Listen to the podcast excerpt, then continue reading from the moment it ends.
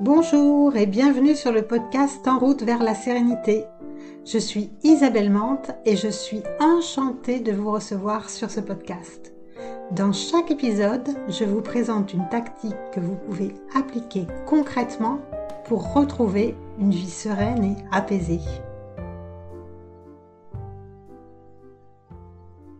Bonjour Mélissandre. Bonjour. Alors, je suis ravie de t'accueillir sur le podcast En route vers la sérénité. Alors, j'ai voulu te faire venir parce que euh, je trouve que, alors surtout en ce moment, il y a un discours euh, au niveau de l'écologie qui est très alarmant. Il y a vraiment euh, beaucoup de, publications sur les réseaux, beaucoup d'articles qui sortent. alors, au moment où on enregistre ce podcast, hein, il y a des incendies de forêt qui, qui sont euh, phénoménales et donc ça peut créer beaucoup d'anxiété et ça peut créer notamment beaucoup d'anxiété pour les personnes qui sont évidemment sensibles à ce sujet. Et donc moi j'avais envie euh, d'avoir euh, ton retour là-dessus parce que c'est un peu ton domaine de prédilection. Et donc, je voulais avoir ton retour par rapport au, fait qu'on peut être vraiment stressé par rapport à cette écologie qu'on voudrait mettre en place, et puis on a un peu le sentiment peut-être de ne pas faire assez, euh, peut-être d'être un peu tout seul euh, au milieu de politiques qui font peut-être pas forcément ce qu'il faut. Et donc, euh, on, va voir ensemble un petit peu comment on peut faire pour être un peu moins stressé face aux défis écologiques. Mais avant, j'aimerais que tu te présentes. Donc, qui es-tu, Mélissandre? Bah, déjà, je suis ravie d'être accueillie sur ce podcast. Euh, donc, moi, c'est Mélissandre et euh, je suis l'auteur, alors euh, à la base avec, mon, avec William, du coup, qui est mon partenaire de vie, et on a lancé en fait le, le blog Les Écolos Imparfaits. Euh, pour documenter euh, notre transition écologique qu'on avait déjà entamée. Et puis, on s'est, en fait, euh, justement, face à l'urgence climatique, nous, notre manière d'agir, c'était de dire, OK, il faut qu'on diffuse de l'information, il faut qu'on aide des gens. Et du coup, c'est un blog où on publie nos astuces, nos conseils pour avoir une transition écologique réussie et puis diminuer son empreinte carbone, tout en étant dans la bienveillance et en essayant de déculpabiliser les gens. Ouais, super. Hein. Ça, c'est une bonne idée, cette déculpabilisation. Alors, j'imagine que tu as parfois des commentaires sur le blog ou même que tu es en contact avec des personnes qui sont dans la même démarche que toi.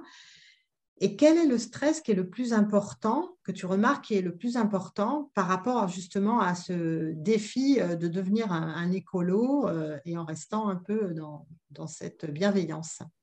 Je pense que je vais donner une réponse euh, qui est à la fois ma réponse et du coup qui est, peut-être pas celle de tout le monde parce qu'en fait chacun vise un petit peu sa transition écologique euh, bah, différemment et puis chacun a sa propre réaction hein, face, euh, bah, face à l'urgence climatique et puis on n'a pas la même jauge de stress tous du coup moi je pense que ma, réponse ça serait le stress le plus important c'est le pas faire assez.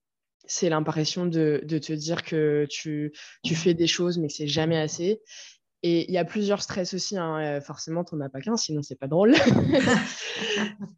Euh, je pense qu'il y a aussi le stress de, bah, en fait, de, vraiment des choses que tu ne contrôles pas en fait. Les choses où tu auras beau faire tout ce que tu veux, des grosses multinationales, des, euh, gouvernements qui sont engagés dans des démarches euh, anti-écologie, c'est dur de, à ton niveau de les freiner et, je pense qu'il y a vraiment ce stress de ne pas contrôler en fait, de ne pas, de pas contrôler et de subir du coup, de subir mmh. derrière. J'aime bien euh, ce que tu partages par le fait de ne pas faire assez, parce que moi, je remarque euh, aussi dans les personnes que j'accompagne euh, autour du stress qu'elles ont tendance souvent à se mettre la pression elles-mêmes. C'est-à-dire qu'il il y a le stress extérieur, hein, il y a ce qu'on subit dans le quotidien et il peut être vraiment non négligeable, hein, notamment les personnes qui ont du stress au travail, par exemple. Mais du coup, pour compenser ce stress, j'ai l'impression que les gens se mettent encore plus la pression au lieu de travailler sur leur propre stress. C'est de ça que tu parles en fait, hein, de se mettre vraiment la pression en se donnant des objectifs toujours plus grands. Euh, absolument, il, y a le, il y a le stress qu'on se met soi-même parce qu'en fait, on, en fait, si tu veux, quand tu es engagé dans une démarche écologique, c'est un petit peu comme si tu mettais des lunettes que tu peux plus retirer en fait. Et du coup, bah, tu, tu vois des choses que tu voyais pas avant. Et, sauf que tu peux plus revenir en arrière. Et des fois, tu aimerais bien, tu aimerais bien te dire, oh là là, c'était bien quand je me prenais pas la tête, là, que je me posais. mais, mais, en fait, quand tu as une prise de conscience écologique, euh, c'est vrai qu'il y a des choses que tu, tu peux plus revenir en arrière. Et, et, du coup, tu te mets la pression parce que tu, tu sais maintenant, tu sais les impacts qu'ont tes actions, chaque chose que tu fais, tu sais que ça a un impact derrière. Et donc, du coup, tu t'auto-stresses. Alors, tu es stressé aussi par la société parce qu'il y, y a, aussi des injonctions. Euh, voilà, il faut faire ci, il faut faire ça. Surtout quand tu manifeste que tu es écolo, euh, enfin, façon de parler, euh, bah, les gens, en fait, euh, quelque part, les gens ont des attentes envers toi, un petit peu comme si on analysait du coup tous tes faits et gestes et fallait que tu sois parfait. Et du coup, toi, tu te sens un peu obligé de devoir avoir un certain standing, alors que bon, non, tu fais de ton mieux, quoi. tu fais ce que tu peux. Et, et, en fait, du coup, tu te stresses pour avoir cette image-là. Et en plus, parce que bah, avant, quand tu prenais ta voiture, je sais pas, pour aller faire des courses, tu te posais pas la question, tu prends la voiture, tu vas faire tes petites courses. Maintenant, euh, quand tu prends ta voiture pour aller faire les courses, tu tiens ton volant et tu es là, oh là là, mince, je suis en train de faire des émissions de CO2 là, qu'est-ce que je fais? Mais c'est des choses que tu ne peux plus. Euh, en fait, il faut apprendre à les, à les gérer et à, à, prendre du recul parce que sinon tu, tu te pourris la vie hein, au bout d'un moment. Hein. C'est parce mmh. qu'on est dans une société qui, aujourd'hui, aujourd'hui la société n'est pas construite dans ce mode de pensée là ou dans cette démarche là en fait. Et donc tu, tu nages à contre-courant tout le temps quoi. C'est super intéressant que tu parles de ces lunettes. Là, j'adore hein, cette image des lunettes, en fait. D'un seul coup, tu prends conscience de ce qu'il y a autour de toi. Et puis, en plus, ben, forcément, tu te renseignes beaucoup, tu lis beaucoup sur ce sujet-là. Et forcément, ben, tu es conscient de plus en plus euh, des enjeux de tes gestes au quotidien. Donc, du coup, tes lunettes, ben, comme tu dis, tu ne peux plus les enlever. À partir du moment où tu sais, ben, tu le sais. Hein. tu ne peux pas te dire que tu ne sais plus. Et j'aime aussi l'idée que tu dises que euh, le fait de le dire, c'est-à-dire de dire qu'on est écolo, euh, ça donne presque l'autorisation aux autres à l'extérieur de te donner des injonctions. Moi, je le vois très bien par rapport au fait de méditer. J'ai très longtemps caché que je faisais de la méditation, notamment à ma famille proche. J'ai attendu cinq ans, ça paraît énorme, avant de leur dire que je méditais. Parce que euh, à l'époque, quand j'ai commencé, c'était pas très connu. Hein. Aujourd'hui, la méditation est très connue, mais à l'époque, c'était pas très connu et ça avait un côté un petit peu euh, ésotérique, spirituel. Euh, et j'avais peur de ce qu'on me dirait par rapport à ça. Et j'avais tout à fait raison parce qu'il y a énormément de personnes qui te disent oh ben alors, comment ça se fait Tu devrais pas t'énerver puisque tu médites. Donc, on te donne des injonctions comme ça et tu devrais te comporter de telle manière parce que tu as une conviction. Sauf mm. qu'on est des humains et que on, a aussi euh, des contradictions, même quand on est écolo. Mm. Ah, c'est vrai, c'est ça. Et puis en fait, c'est exactement ce que tu viens de dire. C'est les gens se, se donnent eux-mêmes l'autorisation de critiquer du coup euh, tes moindres faits et gestes. Et tu l'impression d'être sous, sous, un radar tout le temps, quoi. Et, et c'est un peu, des fois, c'est justement, ça génère de l'anxiété, vraiment, parce que euh, tu te dis, OK, qu'est-ce qu'ils vont me dire? Non, mais si je fais ça, je suis pas très cohérente. Alors que déjà, tu, rien qu'en étant dans une démarche écologique, en essayant de, que ça soit faire du zéro déchet, que ça soit faire que des déplacements à vélo, que ça soit euh, manger bio, local, etc. Rien que ça, euh, c'est plus que 70% des gens. donc, donc voilà, c'est ça. Et, mais bon, je pense que l'humain est un peu comme ça. On aime, en fait, on à mon avis, enfin c'est mon avis, hein, mais je pense que on aime pas trop voir euh, chez une autre personne des fois une personne qui va faire des choses bien qui va euh, voilà et qui le prône surtout et qui le dit mmh. voilà moi je veux faire les choses différemment je veux faire comme ça surtout quand nous on le fait pas et donc du coup bah ça doit être un mécanisme de défense hein, euh, c'est facile d'attaquer du coup derrière mmh. c'est mmh. facile d'attaquer quand il y a un truc qui est, qui est pas exactement qui correspond pas exactement à ce que la personne a dit qu'elle est mais du coup ça génère de l'anxiété et ça ça il faut savoir prendre du recul hein, vraiment hein, parce que c'est ça ne ça, s'arrêtera ça s'arrêtera pas. Les, les, gens continueront à, à, émettre des avis euh, non désirés euh, sur euh, sur ce qu'on fait sur nos modes de vie. Et donc quand tu dis qu'il faut prendre du recul comment tu prends du recul toi par rapport à ça justement? Et comment tu peux donner des conseils aux gens qui seraient victimes de ces injonctions? Tu leur dirais quoi par rapport à ça? La première chose je leur dirais d'être bienveillant avec les gens qui leur disent ça parce que euh, ils l'ont peut-être été. Et c'est vrai.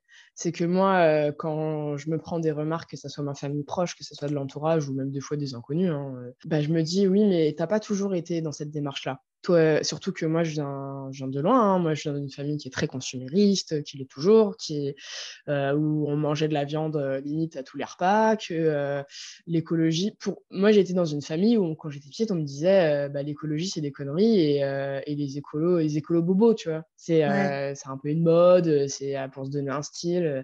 Alors qu'en fait, non, non, il y a une vraie cause hein, derrière. Il y, a, il y a vraiment des convictions.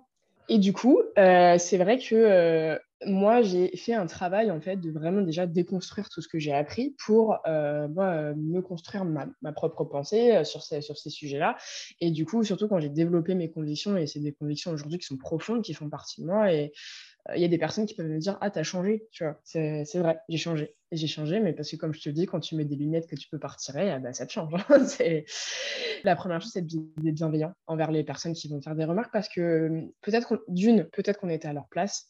Et deux, il y a forte chance que les personnes n'aient pas mis ces lunettes encore et donc du coup elle ne voit pas ce que tu vois. Et c'est compliqué euh, quand tu ne pas la vision de quelqu'un, tu vois, chacun un peu à son prisme de, de, de certains événements, des situations, et c'est compliqué quand tu n'as pas la même vision de quelqu'un ou que tu n'as pas tout simplement accès aux mêmes informations, bah, de pouvoir être aligné en fait, de pouvoir mmh. avoir un dialogue euh, qui est constructif. Et c'est vrai que moi, il y a des personnes, bah, du coup, euh, passer l'étape du euh, euh, OK, tu m'as craché ton truc, maintenant on va discuter. Quand tu un peu, tu leur expliques pourquoi tu fais ça, c'est quoi tes convictions, pourquoi c'est important. Et, souvent, il faut, un peu étayer, il hein, faut, voilà, pas juste balancer tes trucs comme ça. Faut, y a, même si aujourd'hui, on ne peut plus le nier, on peut plus le nier aujourd'hui ce qui se passe. Mais il y a encore 10-15 ans, je pense que les écolos, il y a 10-15 ans, ça devait être plus compliqué pour eux. Même s'il y avait déjà des signes très forts dans la nature et dans l'environnement que, que ça n'allait pas. Aujourd'hui, on a un point critique, donc c'est un peu plus facile de montrer les preuves. Moi, des personnes comme ça où j'ai discuté avec elles et j'ai pu leur, leur, voilà, leur expliquer vraiment bah, pourquoi du comment je faisais ça. Et bah, au bout d'un moment, elles s'assoient et se disent Ah, ok. Tu vois, c'est Ah, ah bah, je savais pas ça. Je savais pas, je savais pas ça. Et tu vois, moi, je te donne un exemple tout bête. Euh, mes parents ont découvert que bah, quand tu utilises l'ordinateur et quand tu utilises, euh, tu envoies des emails, et bah, ça pollue. Et euh, parce que, euh, euh, je sais plus, sais plus, un repas de famille, un truc, je leur disais, oui, on parlait de ça. Et puis, moi, je leur disais que voilà, j'essayais d'éviter de, voilà, d'envoyer trop d'emails, de je faisais attention à ma consommation numérique, que, voilà, que je mettais des choses en place, etc. Et puis, quand la personne te dit, oui, non, mais ça sert à rien, tout est dématérialisé, c'est digital, c'est fait pour, c'est encore une lubie, voilà, tu essayes de trouver le diable partout, quoi. Et, et en fait, bah, quand tu commences à leur expliquer, en fait, comment ça marche quand quand un email qu'en fait il y a des serveurs et que les serveurs, il bah, faut les faire tourner, puis des serveurs ça chauffe, et puis etc., etc., etc. Au bout d'un moment, la personne elle se pose, elle se dit ok, je ne savais pas, maintenant je sais. Mais euh, c'est je pense qu'il faut voilà, c'est être bienveillant et savoir que la personne n'a pas accès aux mêmes informations que toi parce que bah, c'est pas forcément un sujet qui l'intéresse de base. En, tout cas, si c'est une personne qui te fait des critiques, c'est que c'est une personne qui s'intéresse pas forcément au sujet parce que quand tu es intéressé au sujet, tu as plus de bienveillance envers les gens et tu sais, euh, tu, disons que tu as, les informations qu'il faut pour, euh, pour ne pas pointer du doigt chaque action que la personne a fait. Mmh. Ouais, j'adore cette idée de bienveillance hein, parce que je pense que justement, quand euh, on a des convictions, c'est pas nécessaire d'être dans la réponse de défense parce que si on se défend trop, on a l'impression de se justifier. Mmh. Donc, d'installer déjà au préalable hein, cette bienveillance en se disant OK, cette personne simplement ne sait pas, donc je n'ai pas besoin non plus euh, de monter sur mes grands chevaux, entre guillemets, euh, pour commencer à dire non mais euh, tu devrais être enseigné ou être agressif, mais au contraire d'expliquer calmement.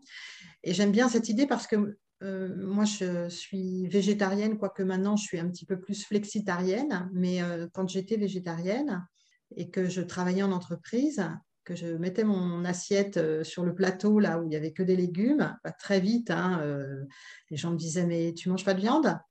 Et euh, il y avait beaucoup de critiques par rapport à ça qui étaient un petit peu déstabilisantes pour moi.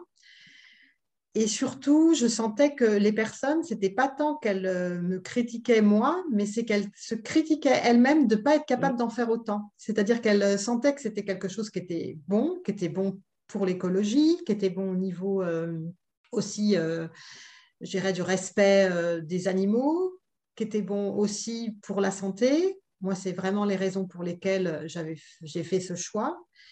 Et du coup, elles étaient déstabilisées de ne pas pouvoir en faire autant. Et c'était plus ça qui, les faisait être un peu, entre guillemets, agressives, parce qu'elles n'étaient quand même pas trop agressives, mais qui me faisait des petites blagues un peu nulles, tu vois, euh, bah, tu manges des graines, euh, des trucs comme ça. Et donc, euh, du coup, c'est très important d'avoir cette bienveillance. Et moi, toujours, quand il y avait des personnes qui étaient trop insistantes et qui me disaient par contre de façon un peu plus agressive, ouais, mais c'est n'importe quoi, on sait bien que l'homme, il doit manger de la viande, etc. moi, je disais toujours, écoute, c'est ma démarche. Moi, je ne regarde pas ce que tu as dans ton assiette et je ne fais pas de commentaires sur ce que tu as dans ton assiette je respecte ton choix, mais je ne t'impose pas le mien, tu vois. Donc, ne m'impose pas le tien. Et quand j'étais assez ferme comme ça, du coup, ça coupait court à la conversation des personnes qui pouvaient avoir tendance à être, du coup, un peu euh, agressive et qui pourrait l'être face aux personnes qui sont écologiques euh, en utilisant par exemple le terme écolo-bobo, là, euh, comme si tu faisais un truc pour être à la mode, alors que c'est une conviction profonde et que même cette conviction, elle peut te créer une certaine angoisse en fait, parce que tu as toujours l'impression de ne pas faire assez. Et par rapport au numérique, ce que tu partageais là est très intéressant parce que j'entends beaucoup de personnes qui ne sont pas du tout conscientes de ça. Et surtout, il y a, je donne l'exemple des livres numériques où on a l'impression de faire un geste écologique. Alors, je ne me suis pas penchée sur la question, mais moi, je me suis souvent dit, en fait, un bouquin papier, il dure un certain temps. Tu peux le donner, tu peux le prêter, tu peux le partager avec quelqu'un, tu peux le déposer dans des petites boîtes à livres pour que d'autres personnes le lisent, et puis au pire, tu peux le recycler. Un livre numérique, bah, une fois qu'il est créé, euh, qu'il existe, euh, c'est du plastique, euh, c'est des ressources en métaux qui sont rares. Et là, t'en, t'en fais quoi de ce truc-là après? Donc, je trouve toujours intéressant comment on peut te vendre un produit en te disant, en lui donnant des étiquettes un peu à la mode et qui peut-être c'est pas c'est pas la réalité. Donc, euh, je trouve euh, toujours intéressant de se pencher un petit peu plus sur la question. Quand je me dis que c'est écologique, hein, est-ce que ça l'est vraiment, quoi, finalement? Donc, euh, c'est super intéressant l'exemple que tu donnes des mails. Ouais, donc c'est mon quotidien, ça, c'est de me poser la question tout le temps, est-ce que c'est vraiment écologique ce produit? Non, bah, c'est tout ce qui touche au greenwashing et tout, on, en a parlé pas mal sur le, blog, on en a fait des vidéos parce que c'est vrai qu'aujourd'hui, malheureusement, bah, c'est aussi pour ça qu'on a un peu attaqué, hein. c'est parce que comme les marques en jouent, elles ont très bien compris qu'il y a tout un, panel de consommateurs qui sont attirés par l'argument écologique. elles font du greenwashing, c'est-à-dire qu'elles vendent des produits qui sont comme écologiques alors que pas du tout. Et du coup, bah, les, gens qui ne sont pas dans cette démarche-là se disent Ah bah oui, mais c'est une mode d'être écolo, tu vois. Et du coup, bah, si tu es, si écolo, c'est pas forcément que tu as des convictions. Et, du coup, tu as attaqué là-dessus. Mais c'est vrai que tout ce qui est numérique, attention, tout ce qui est électronique, pareil, il y a faut toujours un peu réfléchir au choix qu'on fait. Euh, et des fois, il faut faire des compromis parce que des fois, il n'y a, pas, a pas de choix. C'est pas blanc ou noir, quoi. Des fois, il faut faire des compromis aussi, quoi. Mais c'est vrai que ce que tu disais, c'était intéressant parce qu'il euh, y a des personnes qui sont agressives. Et c'est bien d'être bienveillant, mais il faut savoir se protéger aussi. Et mmh. du coup, il ne faut pas non plus être passif tout le temps faut pas répondre par l'agressivité parce que ça sert à rien. Euh, ça fait qu'envenimer le débat et, et que ça ne ça sert pas la cause, on va dire non plus. Mm. Mais, euh, mais par contre, il faut savoir être ferme aussi à certains moments. Si ça touche ton intégrité en tant que personne et toi, bah, il faut savoir être ferme avec la personne parce que bah, est-ce que la personne accepterait qu'on se permette des choses comme ça avec elle? Je ne mm. pense pas. Et donc, du coup, euh, c'est. Et notamment, tu vois, tu donnais un très bon exemple, l'exemple de la viande. Moi, je sais que je le vis encore, euh, et avec William, on le vit encore, c'est parce que nous, on est, on est végétarien. Je pense que j'ai plus de repas végétaliens que végétariens en ce moment, mais, euh, mais du coup, quand je, je te dis, je viens d'une famille où on mangeait de la viande à tous les repas, quoi. Et puis en grosse quantité. Et puis moi, il y a une époque, euh, je te dis, je viens de loin, c'est qu'il y a une époque, tu me mettais une côte de bœuf devant les yeux, j'adorais ça, j'étais trop contente, je salivais. Maintenant, je, moi, je le fais pour des raisons euh, environnementales, mais aussi pour ma santé. Je fais pour les deux, euh, mais la première raison, c'est euh, environnementale parce que la consommation de viande aujourd'hui, elle est exponentielle et il y a beaucoup d'attentes à l'environnement à cause de ça. Plus bah, l'éthique aussi hein, du traitement des animaux, mais bon, c'est tout un autre sujet, hein, on pourrait en parler pendant des heures. Et bah, du coup, quand je rentre dans ma famille, forcément, j'ai toujours, beaucoup moins maintenant, parce que bah, justement, j'ai affirmé ma position, mais j'ai toujours, j'ai toujours une, une, petite remarque, j'ai toujours un truc, ah, bah, tu manges pas de viande, tu manges pas ci. alors, les personnes âgées du type les grands-parents qui, eux, ont, ont encore une autre génération, ils ne comprennent pas du tout parce que bah, euh, ah, ben, t'es compliqué, vous mangez rien, les jeunes aujourd'hui. Euh, moi, euh, c'est ça, à mon époque, on en mangeait, ça donne de la force. Regarde, je suis en bonne santé. Et du coup, c'est des fois, c'est surtout quand c'est les proches, hein, c'est compliqué les proches hein, de les remettre à sa place et mmh. à leur place. Et puis, c'est compliqué de. En fait, c'est ça le problème avec l'éco-anxiété aussi. Si tu veux, l'anxiété qui est liée à l'écologie, c'est que tu vis quelque chose euh, que tant que tu ne l'as pas vécu, tant que tu ne l'as pas expérimenté, c'est dur de le comprendre. Et du coup, le stress, tout ça, euh, stress au travail, euh, tout le monde l'a déjà vécu une fois dans sa vie. Mais quand, mais l'éco-anxiété, c'est vraiment quelque chose, c'est vraiment une souffrance, une, une, anxiété, une inquiétude profonde qui est liée à ta tes convictions écologiques. Et si tu as quelqu'un en face de toi qui n'a pas ces convictions-là, elle peut pas comprendre ce que tu ressens en fait. Et du coup, bah, quand tu te fais attaquer sur quelque chose comme ça, que ce soit la viande, que ce soit autre chose que tu fais dans ton quotidien, des fois, ça peut être compliqué de lui transmettre aussi euh, les émotions que toi, tu peux ressentir en fait au quotidien. Comment ça fait d'être dans ton corps au quotidien, tu vois c'est super intéressant ce que tu dis par rapport à la famille, parce que c'est, c'est toujours eux qui vont venir un petit peu euh, aussi nous déstabiliser parce qu'ils s'autorisent davantage aussi. Hein. Les parents, ils s'autorisent à nous donner des conseils. C'est des parents, euh, les grands-parents aussi. Et c'est intéressant parce que moi, du fait que je ne mange pas de viande, je me rappelle d'une fois où je suis invitée euh, chez ma maman avec euh, mes sœurs, avec euh, son conjoint, et on est invité pour un barbecue. Alors là, c'est un peu le cauchemar des végétariens, les barbecues, n'est-ce pas? Je me dis, bah, c'est pas grave. Euh, dans un barbecue, il y aura peut-être un peu de salade, euh, il y aura peut-être un peu d'apéro avec des tomates cerises ou je sais pas quoi. Euh, je vais bien y trouver mon compte. Et puis, de toute façon, je pars du principe, ils savent que je suis végétarienne, que je mange pas de viande, donc il n'y a pas de souci. Et on s'installe. Et hum, avant de mettre la viande, qui veut quoi Qui veut quoi? Et alors, tu veux quoi euh, Une côtelette euh, Tu veux quoi Une saucisse Une merguez euh, Et ça arrive à mon tour. Et puis je dis, ben moi, rien. Et là, d'un seul coup, prise de conscience, c'est-à-dire qu'il n'y avait rien de prévu à côté. Il n'y avait que de la viande et des chips. Donc là, panique à bord, oh là là, mais qu'est-ce qu'on va faire ils étaient très déstabilisés en fait d'avoir euh, oublié, mais en même temps, euh, je trouvais ça très drôle aussi parce que ça les hum, confrontait au fait que quand même ils s'apprêtaient à ne consommer quasiment que de la viande au repas, quoi. C'est-à-dire qu'il n'y avait absolument pas de légumes, rien que dalle. Et quand je, je fais des dîners avec des amis et que je fais des dîners forcément végétariens, je me rappelle d'une fois que j'avais, fait en plein hiver, j'avais fait un couscous parce que je trouve que c'est un excellent plat végétarien. Quand on met pas de viande, il y a tout ce qu'il faut, il y a des protéines végétales avec euh, les pois chiches, enfin c'est parfait.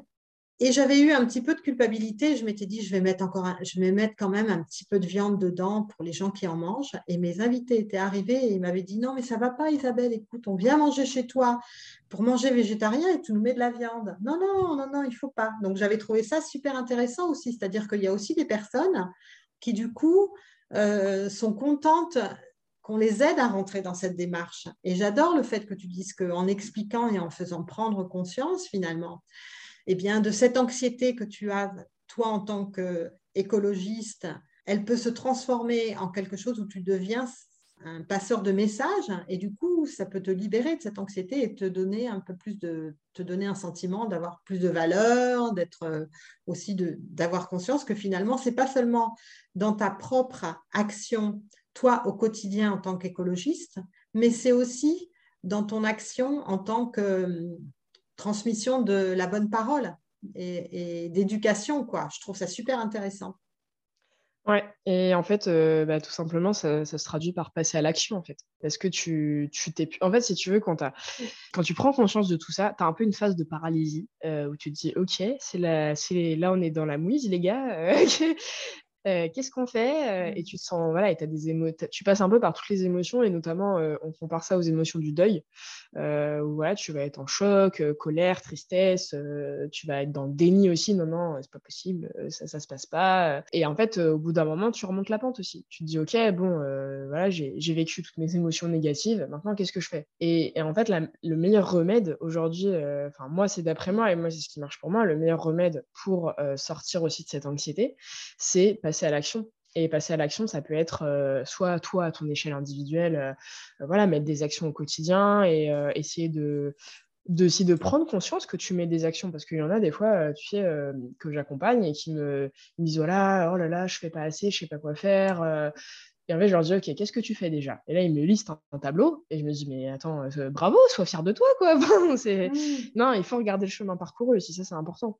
Mais surtout, euh, c'est vrai que passer à l'action et notamment euh, la sensibilisation, que ça soit de la sensibilisation auprès des proches, de, d'en parler, rien que d'en parler, ou tout simplement quand on ne veut pas aller dans le conflit, quand on, sait qu'on a des personnes en face de nous qui, euh, ont du mal avec euh, pour dialoguer, et bah, euh, leur montrer l'exemple en fait, tout simplement. Leur montrer, bah voilà, moi j'ai une telle alternative en place et ça fonctionne très bien et en même temps c'est bon pour la planète.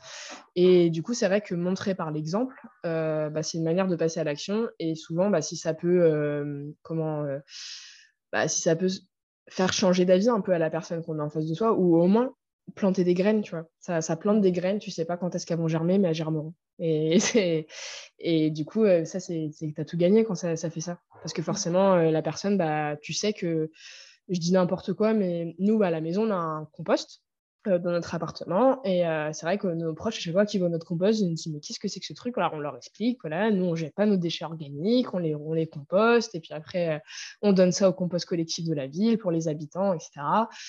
Et en fait, euh, on leur, en fait, on leur montre comment on fait, que c'est pas si compliqué à utiliser, que en fait, euh, nous, ça nous sert énormément parce que du coup, bah, on a quasiment plus de poubelles ménagères ou que ça nous, qu'elle est très euh, diminuée. Et du coup, bah, on sait que la prochaine fois qu'ils vont voir des épluchures chez eux, ils vont se dire tiens, euh, bah, peut-être que, tiens, je, bah, ouais, je les mets dans ma poubelle ménagère, mais est-ce que je peux pas en faire autre chose? Mmh. euh, et, tu vois, c'est des trucs, euh, des trucs comme ça, des petits trucs comme ça. et puis ça peut être pareil, enfin, je parle du zéro déchet parce que souvent, c'est la chose la plus accessible parce que les gens, ils voient leur poubelle diminuer, alors c'est mmh. satisfaisant. Mais il y a plein de, plein de choses comme ça, tu vois. Mmh. Il faut planter des petites graines autour de soi. J'aime bien l'idée que tu dises que quand ils font quelque chose et qu'ils stressent parce qu'ils ont l'impression de ne pas faire assez, ils font la liste. C'est une super idée en fait, de se focaliser en fait sur euh, tout ce que tu fais, tout ce que tu as déjà fait, mis en place, euh, pour euh, vraiment voir euh, plutôt le chemin parcouru plutôt que de, s'inquiéter de tout ce qui reste à faire, parce que euh, ce qui reste à faire, ben, il y a un moment donné où on est limité. Et dans les cas où les personnes se sentent justement limitées et ont l'impression d'avoir un manque de contrôle, qu'est-ce que tu leur conseillerais? C'est quelque chose qui est compliqué, notamment moi la première, hein, mais c'est accepter de ne pas avoir le contrôle. C'est accepter l'incertitude, c'est accepter que en fait, tout simplement, c'est accepter qu'aujourd'hui, euh, les actions à échelle individuelle, elles sont euh, nécessaires, elles sont euh, indispensables, et en même temps, elles ne sont pas suffisantes. Et ça, c'est dur à accepter. Mmh. Parce que du coup, si on sait que c'est indispensable, mais en même temps, ça ne suffit pas, on se dit, OK, mais ça, sert à quoi ce que je fais? Mmh. Et on se dit, OK, mais quand est-ce que j'aurais fait assez d'actions pour que ça marche? Ouais. Et tu vois, et c'est là où faire la liste, euh, bah, c'est intéressant. Mais du coup, il faut vraiment accepter qu'il y a des choses qu'on ne contrôle pas, il y a des choses qui sont à des niveaux euh, bien au-dessus. Par contre, ce qu'on peut aussi euh, comprendre, c'est qu'il il existe un concept qu'on appelle le triangle de l'inaction, où si tu veux, les, dans ce triangle, tu vas avoir trois entités, les individus, donc moi, toi, les gouvernements et les entreprises. Et souvent, ce qui se passe, euh, c'est que chacun va se pointer du doigt. Donc les individus vont pointer euh, les gouvernements pour leur dire voilà, vous ne prenez pas de mesures, euh, vous empêchez pas les entreprises de faire n'importe quoi. Ils vont aussi pointer les entreprises en disant bah vous proposez que des produits cracra, enfin c'est votre faute parce que c'est vous qui mettez les produits dans les magasins quoi. Les entreprises elles vont pointer les individus en disant bah oui mais c'est vous qui achetez et elles vont pointer les, les politiques en disant bah vous mettez pas de loi donc nous on fait ce qu'on veut. Et puis les politiques, ils reprennent tout le monde en disant bah, vous, vous nous avez élus, donc euh, on fait ce que vous. Enfin, vous, nous avez, vous avez voté pour nous. Et puis ils vont pointer les entreprises en disant bah oui, mais les entreprises, c'est elles qui ont des sous, donc, euh, euh, donc nous, on s'adapte. Enfin bref, tout le monde se pointe du doigt, il n'y a rien qui bouge, du coup, parce que chacun est persuadé que euh, c'est à la faute des autres. Il y a du vrai là-dedans, parce que c'est vrai que euh, quand on prend un gouvernement euh, comme le nôtre, qui prend des mesures complètement climaticides, bien sûr qu'il y a de la responsabilité là-dedans. Mais en fait, il faut, quand tu acceptes de ne pas avoir le contrôle, c'est que tu acceptes aussi, OK, peut-être que moi, je ne suis pas à la table de l'Assemblée nationale en train de voter les lois. Par contre, je peux voter pour mes députés. Mm. Et ça, c'est une manière d'agir. Et en fait, c'est accepter, ok, j'ai pas le contrôle. Par contre, moi, je vais pas rester dans ce triangle de l'inaction. J'ai pas envie de pointer des gens du doigt. Moi, je vais prendre ma, propre responsabilité et je vais faire un pas de côté, je vais faire autre chose. Et, en fait, euh, en parallèle d'accepter de ne pas avoir le contrôle, c'est savoir et connaître les actions que tu peux mettre en place aussi euh, qui ont un fort impact pour euh, essayer de dynamiter un petit peu ce triangle-là, tu vois et notamment bah, boycotter des marques et boycotter des entreprises euh, en n'achetant pas, tout simplement. La carte bleue, c'est un très très euh, grand pouvoir de vote et c'est un très grand pouvoir euh, sur la prise de décision, hein, parce les entreprises, si elles font pas de bénéfices, au bout d'un moment, elles sont obligées de changer leur stratégie. Et du en boycottant des produits, en ne votant pas pour certaines personnes, tu vois, ou en tout simplement en votant aussi, hein, parce que c'est on l'a bien vu aux dernières élections législatives. Alors euh, bah, là, au moment où on enregistre ce podcast, euh, il y, a eu, y a eu une grosse montée euh, de, personnes qui sont concernées par l'écologie, qui ont été aux, urnes et, ça a payé. Et ça a mmh. payé. Accepter de ne pas contrôler, c'est anxiogène. Mmh, Parce que surtout pour des personnes, moi je sais que je suis un peu une contrôle fric, tu vois. moi j'aime bien avoir la main sur les choses, j'aime bien parce que j'ai été élevée comme ça. J'ai été mmh. dans mon éducation, c'était comme ça. J'aimais bien savoir que voilà, tu fais telle action, tu auras tel résultat. Mmh. Et là, des fois, bah, tu sais que tu fais telle action, tu sais pas le résultat que tu auras. Mais, mais il faut l'accepter parce que il faut se dire que bah, es tu l'impression des fois que tu es tout seul à faire des choses et que tu te dis oh, je fais pas assez, je fais pas assez. Sauf qu'en fait, bah, tu n'es peut-être pas tout seul en fait. Tu as, des, milliers, des millions de personnes qui, ont les, partagent tes convictions et c'est là où c'est intéressant. Et moi, c'est quelque chose que je conseille toujours euh, c'est de se rapprocher de personnes comme ça, c'est de s'entourer, c'est d'en parler parce que euh, bah, ensemble on est plus fort. Hein. Ça fait un petit peu discours euh, utopiste, mais c'est vrai, ensemble on est plus fort. Et en fait, d'en parler avec les gens, des fois tu te rends compte des personnes que tu côtoies depuis longtemps au boulot ou je sais pas, et tu dis, ah ouais, en fait, euh, cette personne-là, elle, vit la même chose que moi, quoi. Elle vit la même mm. chose que moi, et puis peut-être qu'on peut faire du partage d'expérience. Et c'est surtout que s'allier à des gens, tu rentres du coup dans, t'es plus dans l'individuel, tu vas rentrer dans le collectif. Et les actions collectives, il faut surtout pas sous-estimer les actions collectives parce qu'elles ont beaucoup, euh, beaucoup de poids aussi. Et, et, du coup, moi, les personnes qui me disent, voilà, euh, je fais déjà tout ça, ça, ça, ça, mais là, j'ai l'impression de bloquer ou, ou j'ai l'impression de ne pas faire assez, bah, moi, je leur conseille aussi de s'engager dans le collectif. Parce que quand tu, quand tu, tu, milites pour une association, quand tu mènes des actions, euh, des actions de sensibilisation, euh, etc., tu te sens vraiment, mais c'est hyper gratifiant en fait. C'est très satisfaisant et c'est très gratifiant et ça te rebooste, ça te rebooste mmh. vraiment. Et euh, moi, je sais qu'à l'époque, ce que j'avais fait, c'est que je me suis formée à animer la fresque du climat. Et du coup, je suis animatrice de la fresque du climat. Et c'est vrai que bah, du coup, quand tu sensibilises, ça c'est une action collective parce que quand tu sensibilises des gens, tu as des groupes de personnes qui arrivent pour faire euh, cet atelier, qui n'y connaissent pas forcément grand-chose ou qui vont être un petit peu sensibilisés et ils ressortent et tu sais que tu leur as apporté quelque chose en fait. Tu sais, voilà, maintenant, eux, tu leur as mis les lunettes. Ils savent. Mais tu leur as mis les lunettes de la bonne façon, on va dire, sans trop les. sans aller dans le, dans le brutal, quoi. Et ouais, non, aller dans le collectif, c'est aller dans le collectif, c'est important. Et puis, euh, des fois, c'est, je pense que c'est un peu comme toi, tu dois le voir dans, avec tes, tes patients. Euh, l'anxiété en général, hein, pas seulement liée à l'écologie, euh, souvent, c'est parce qu'on ne contrôle pas les choses, en fait. On a mmh. et, et ça, ça, nous stresse, ça nous stresse énormément de pas, de pas savoir, de pas pouvoir prévoir, de pas pouvoir, de pas avoir le planning bien fait, le programme et tout qui se tient au programme. Parce que souvent, quand il y a un truc qui s'écarte du programme, c'est là où on, où là, où là, ça va plus là. tu vois, et, et ben, dans l'éco-anxiété, c'est la même chose. C'est, il faut vraiment euh, réussir à lâcher prise. En fait. et, et, pour lâcher prise, il faut accepter. Mm. C'est-à-dire que se dire je vais lâcher prise, ça ne marche pas. Il faut d'abord que j'accepte et c'est en acceptant que je vais lâcher prise sur certains trucs. Ça, c'est clair. C'est super intéressant. Euh, bah, d'abord ce triangle de l'inaction, j'adore de voir, c'est très concret parce qu'effectivement, chacun se rejette la faute sur l'autre.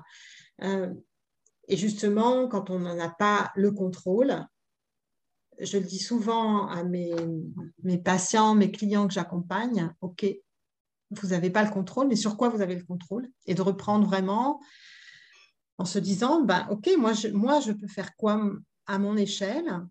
Quel est euh, le contrôle que j'ai, qu'est-ce que je peux mettre en place euh, comme action? Alors c'est super de pouvoir se relier à d'autres personnes. Hein. Moi je pense aussi que c'est super important quand on n'est pas bien de pouvoir en parler, de pouvoir en parler à des personnes qui ont traversé la même chose que nous. Euh, par exemple quand on a vécu des choses stressantes, de pouvoir partager autour de nos convictions pour se soutenir, pour trouver des idées, pour prendre du recul, pour se rassurer, pour amener de la bienveillance pour s'amener aussi à voir euh, tout ce qu'on a fait plutôt que tout ce qui reste à faire.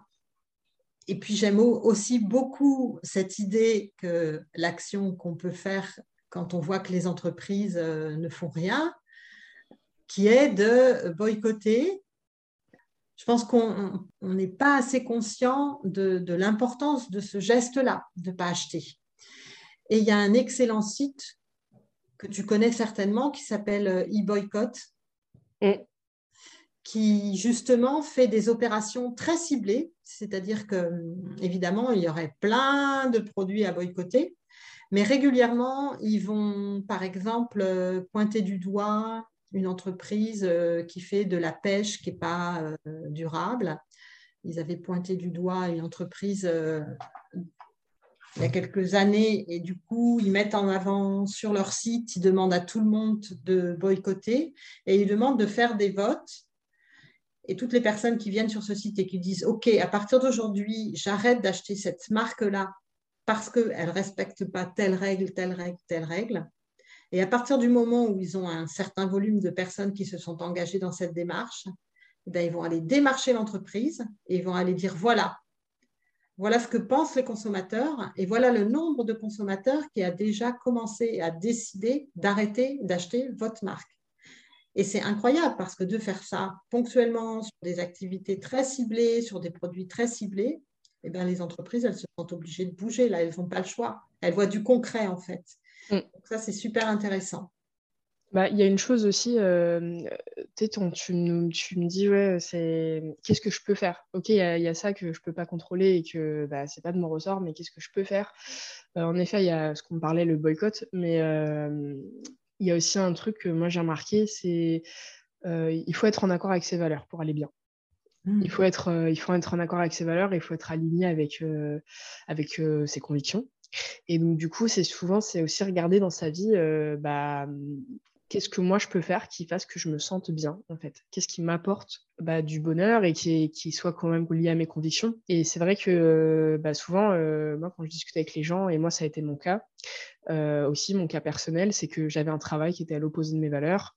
Euh, j'avais un mode de vie aussi qui était qui correspondait pas trop à comment euh, je voulais bah, je voulais vivre en fait.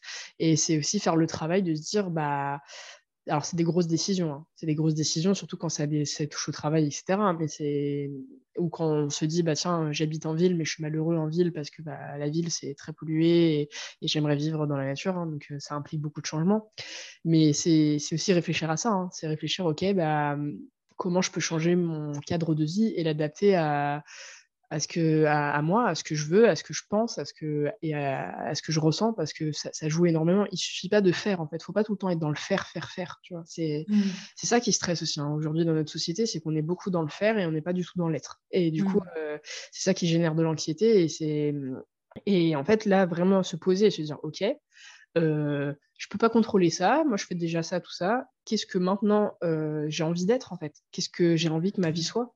Mmh. Et du coup, bah, ça touche aussi bah, peut-être remettre en question son travail, peut-être remettre en question euh, là où on habite, euh, remettre en question sa, sa manière de, de, vivre, de consommer et de plein de choses. Et ça, et, et du coup, c'est travailler sur son alignement avec, avec ses valeurs. Et ça, c'est aussi du développement personnel, hein, parce que euh, mmh. forcément, hein, ça pousse à, se, à faire beaucoup d'introspection, à se, poser plein, tout plein de questions qu'on ne se pose pas euh, d'habitude. Quoi. Mais, euh, mais c'est, aussi nécessaire. Mmh. C'est, nécessaire, je pense, pour vivre une transition écologique épanouie. il ne suffit pas de se dire, bah, maintenant, j'achète je n'achète plus tel produit, ou je mange tout bio, ou je, ou je ci, ou je ça. En fait, le, quand on fait une transition écologique, il y a vraiment il y a des prises de conscience qui font que tu changes à l'intérieur tu changes à l'intérieur et du coup, forcément, tu as du développement personnel derrière et tu dois travailler sur toi derrière. Et, ce travail d'alignement, il est, euh, je pense qu'il est essentiel pour ne pas tomber dans une anxiété qui peut se transformer en dépression. Ah, c'est super, j'adore, j'adore. Cultiver l'être au lieu du faire euh, pour vraiment retrouver de la force et finalement agir d'une façon différente en travaillant sur soi-même, en se disant, bah oui, ok, j'ai envie euh, d'être aligné avec mes valeurs euh, et, du coup de se poser vraiment la question hein, sur ces valeurs, qu'est-ce qui est important pour moi? Euh, Par exemple, si on, a, on trouve que c'est important d'avoir de la collaboration, de l'entraide, et eh ben, si on a une entreprise où tout le monde est très individualiste, bah, ça peut être aussi ça, de retrouver une entreprise où il y ait plus de partage de l'humain, parce que finalement aussi, partage de l'humain aussi, à partir du moment où on met l'humain, où on, crée de la bienveillance, de l'écoute, ça amène aussi je dirais, je trouve que c'est un peu lié tout ça en fait, hein, d'être bienveillant en fait avec la planète, bah, ça amène aussi à être bienveillant avec soi. Enfin, je trouve que mm. tout, ça est tellement lié que travailler sur soi, c'est super important de se relier à ses valeurs. J'aime beaucoup. Mm. C'est, euh, je ne sais pas si tu as dû peut-être le lire, le livre, euh, c'est Eckhart euh, Tolle, mm. qui est donc le pouvoir du moment présent. Et en fait, il, y a une phrase dedans qui m'avait marqué, c'était, alors je ne sais plus exactement ça disait quoi, mais enfin, en gros, l'idée c'était si l'humain n'était pas aussi en gros cassé à l'intérieur, on casserait pas notre, notre environnement, en fait, si ah, tu veux. Si on, était, si on prenait soin de nous à l'intérieur, forcément, on prendrait soin de l'extérieur aussi. Et mmh. que souvent, les actions euh, qui portent atteinte à l'environnement, euh, c'est parce qu'à l'intérieur, il y a quelque chose qui ne va pas. Mmh. Et on le voit très bien dans notre société. Aujourd'hui, euh, il y a des... notre société ne va pas bien. Ne va pas bien. Il y a plein de choses qui sont complètement vides de sens, qu'on c'est enfin tu vois c'est on fait des on fait des actions qui n'ont pas de sens on, est dans une espèce de course tout le temps euh, à l'argent au temps à tout et, euh, et, en fait on je pense que ce travail à l'intérieur sur soi bah, quand on est épanoui à l'intérieur forcément on est plus en connaissance que ça va paraître un peu ésotérique en ce que je dis mais moi je suis convaincue qu'on a un lien au vivant naturel et que forcément dans notre société on on a coupé ce lien mais que si on déjà on renoue à l'intérieur on peut recréer ce lien avec la nature et, quand tu as ce lien avec la nature, tu peux pas l'abîmer. Tu peux pas la, parce que c'est toi, c'est aussi toi du coup. Tu vois, as un mmh. lien qui te connecte. Donc si tu mmh. l'abîmes, tu t'abîmes toi. Mmh. Et euh, tu vois, et je pense que c'est y a ça aussi qui a besoin d'être reconstruit. Et euh, la reconnexion à la nature, c'est aussi un très bon euh, remède contre l'éco-anxiété parce que c'est tout bête, hein, mais bon, déjà ça a été, il y, y, a vraiment des études scientifiques qui montrent que même des personnes qui sont malades, en convalescence, en dépression, quoi que ce soit, avoir accès à de la forêt, à des arbres, à des fleurs, ça les aide énormément. Mais alors quand tu es, anxieux, et que tu as vraiment de l'anxiété, du stress, bah, va te balader en forêt, va, euh, dans un, même si tu es en ville, va dans un parc, fais des câlins à des arbres, ça, ça aide de se reconnecter, de palper, de sentir, de dire ok, ouais, il y a, des incendies là qui sont en train de ravager une, des côtes de France, mais, mais voilà, moi je fais un câlin à cet arbre-là et ça m'apporte de l'énergie et ça, à ce moment-là, à l'instant T, ça fait du bien. Mmh. Ça, fait du bien de se reconnecter comme ça. Et du coup, c'est aussi développer de la gratitude. Hein, et euh, c'est bon, c'est aussi du développement personnel, mais euh, développer de la gratitude pour ce qu'on a, pour ce qu'on fait, pour, euh, et pour ce qui est présent là maintenant. Et pas. c'est ça aussi le piège de l'éco-anxiété, c'est imaginer ce qui va se passer tout le temps. Et du coup, tu imagines tout le temps la fin du monde, forcément. Et, et du coup, si tu arrives à développer une gratitude, alors c'est dur, hein, moi j'en parle comme ça parce que là, on est posé ensemble, hein, mais euh, euh, moi, mon éco-anxiété, euh, enfin, on n'en guérit pas hein, de l'éco-anxiété. Ça, breaking news, ceux qui nous écoutent, l'éco-anxiété, comme je l'ai dit, une fois que tu as mis des lunettes, tu peux plus les retirer. Par contre, tu peux vivre avec. Donc, et moi, je travaille à vivre avec. Et donc, du coup, c'est réussir à se dire, OK, bah, je vais pas imaginer ce qui va se passer dans 5 ou 10 ans. Je vais essayer de vivre le moment présent. Et là, mon moment présent, c'est que bah, euh, gratitude euh, pour avoir euh, des températures douces, gratitude pour avoir des arbres centenaires en bas de chez moi. tu vois, c'est, c'est, aussi important de, de, faire ça, quoi, de faire ce mmh. travail-là pour, pour aller bien et, et pour pas tomber dans cette spirale un petit peu vicieuse où, où tu vois que le négatif tout le temps. Quoi. Mmh. Super, merci euh, Mélissandre. Tu nous donnes vraiment des conseils hyper précieux. J'adore, j'adore. Très sensé et évidemment euh, très en accord avec moi, ma façon de voir les choses. Et maintenant, j'aimerais que tu nous parles un petit peu euh, de ton blog. Alors, qu'est-ce qu'on trouve sur ce blog? Raconte-nous un peu. Alors, donc le blog des écolos imparfaits, on va trouver plusieurs choses moi, je suis partie un petit peu de l'empreinte, euh, l'empreinte carbone, qui est un peu, euh, c'est l'empreinte, en fait, c'est les émissions de gaz à effet de serre que chacun on émet avec euh, nos actions, notre manière de consommer, de vivre. Et si tu veux, cette empreinte carbone, on peut la, catégoriser en différentes bah, catégories, du coup.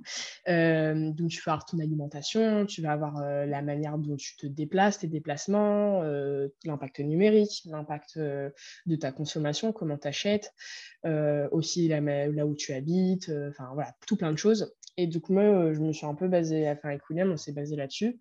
Euh, et du coup, on écrit des articles sur ce blog. Alors, c'est un blog, il y a des articles, mais c'est en fait, euh, il y a, on a aussi une chaîne YouTube qui est associée, on a un podcast. Et en fait, on y publie des articles qui sont vraiment des, disons, suivant ces catégories-là, un petit peu alimentation, habitation, etc., des conseils, des alternatives, en fait, voilà, nous, euh, bah, on faisait ça avant. Maintenant, on a, mis ça en place. Et euh, est-ce que ça fonctionne? Est-ce que ça fonctionne pas? Si ça fonctionne pas, pourquoi? Il y a aussi des articles informatifs. Tu vois, quand je te disais, des fois, on n'a pas accès à l'information, c'est que souvent, euh, nous, dans la plupart du temps, dans nos articles, on essaye aussi de donner ce côté informatif du pourquoi on fait ça, pourquoi telle action, il faut la mettre en place, pourquoi c'est important de changer bah, ce qui est aujourd'hui la norme. Et donc voilà, les personnes qui, sont, euh, qui cherchent des actions à mettre en place euh, pas à pas, on va dire, vraiment euh, axées débutants. Je pense que les, les, plus, les plus confirmés trouveront, trouveront aussi des choses qu'ils peuvent, qui peuvent mettre en place, mais je pense que c'est beaucoup plus axé débutants. les personnes qui ne savent pas trop par où commencer, bah, trouveront tout un, un pêle-mêle de ressources sur le blog pour débuter leur transition écologique sereinement. Ouais, et ça s'appelle justement les écolos imparfaits. Et donc, euh, ça veut dire aussi que ce que vous regardez par rapport à ce que vous faites, eh bien, c'est toujours avec bienveillance, sans se culpabiliser. Donc, euh, ça, c'est super chouette. Exactement. Bon, bah écoute, merci Mélissandre. J'ai adoré euh, notre échange. Les auditeurs auront vraiment des conseils concrets pour arrêter de stresser par rapport à cette écologie et cette urgence climatique. Donc, je suis ravie de t'avoir accueilli euh, sur ce podcast. Je te remercie beaucoup. Eh ben, merci à toi, Isabelle. En tout cas, euh, c'est vrai, très bel échange, très constructif. Et puis, euh, je suis toujours contente de ça peut aider des personnes. Bon, ben voilà, cet épisode touche à sa fin. J'ai adoré cet échange avec Mélissandre. J'aime beaucoup la façon dont elle nous a partagé son expérience et tous ses conseils précieux pour arrêter de stresser quand on est écolo si vous avez aimé cet épisode, je vous invite à vous abonner et à me laisser 5 étoiles sur votre application préférée. En ce qui me concerne, je vous retrouve tout bientôt pour un nouvel épisode.